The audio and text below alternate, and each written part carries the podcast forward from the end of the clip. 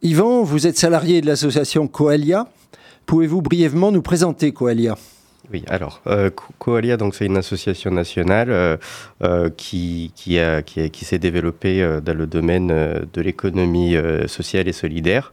elle a été fondée en 1962 par Stéphane Hassel. donc c'est un opérateur des pouvoirs publics présent sur 44 départements et qui compte plus de 4, 4000 salariés. Donc voilà. Alors à Poitiers, euh, la préfecture a missionné Coalia pour accueillir les demandeurs d'asile. Vous dirigez cette euh, structure de premier accueil des demandeurs d'asile. Est-ce que vous pouvez nous expliquer en quoi consiste une demande d'asile? Alors une demande d'asile, donc c'est une démarche qui consiste à demander une protection internationale dans un autre pays qui est le sien. Donc cela signifie que la personne qui en fait la demande euh, a, est partie de son pays d'origine parce qu'elle avait des raisons de crainte pour sa sécurité et que donc elle demande euh, un autre État de le protéger puisque en cas de retour de son pays, elle serait exposée à ces mêmes menaces. Donc en France, euh, c'est l'Office français euh, des protections de, des réfugiés et des apatrides euh, qui, qui étudie ces demandes. Et donc si la personne obtient un, statut, donc soit un statut de réfugié de 10 ans, soit une protection de subsidiaire de, de 4 ans.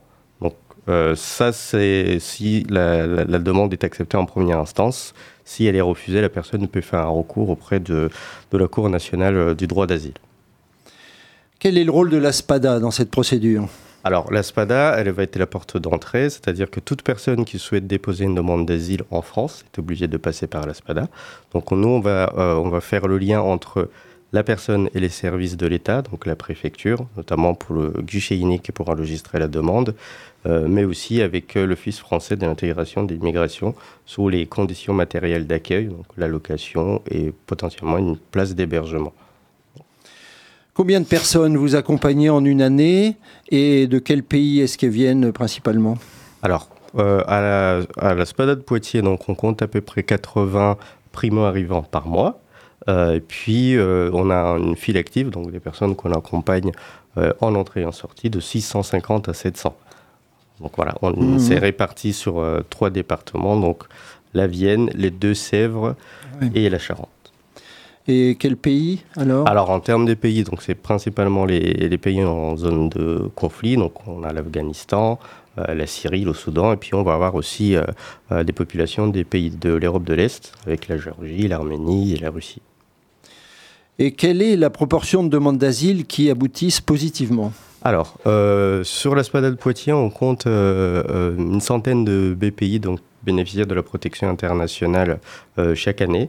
Au niveau de la Vienne, en 2022, on en identifie à peu près 235.